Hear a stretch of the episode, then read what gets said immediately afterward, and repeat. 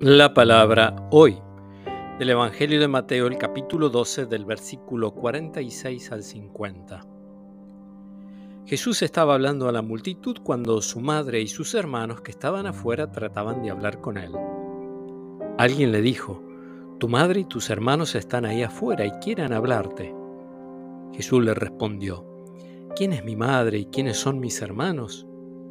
Y señalando con la mano a sus discípulos agregó, estos son mi madre y mis hermanos, porque todo el que hace la voluntad de mi Padre que está en el cielo, ese es mi hermano, mi hermana y mi madre. Palabra del Señor.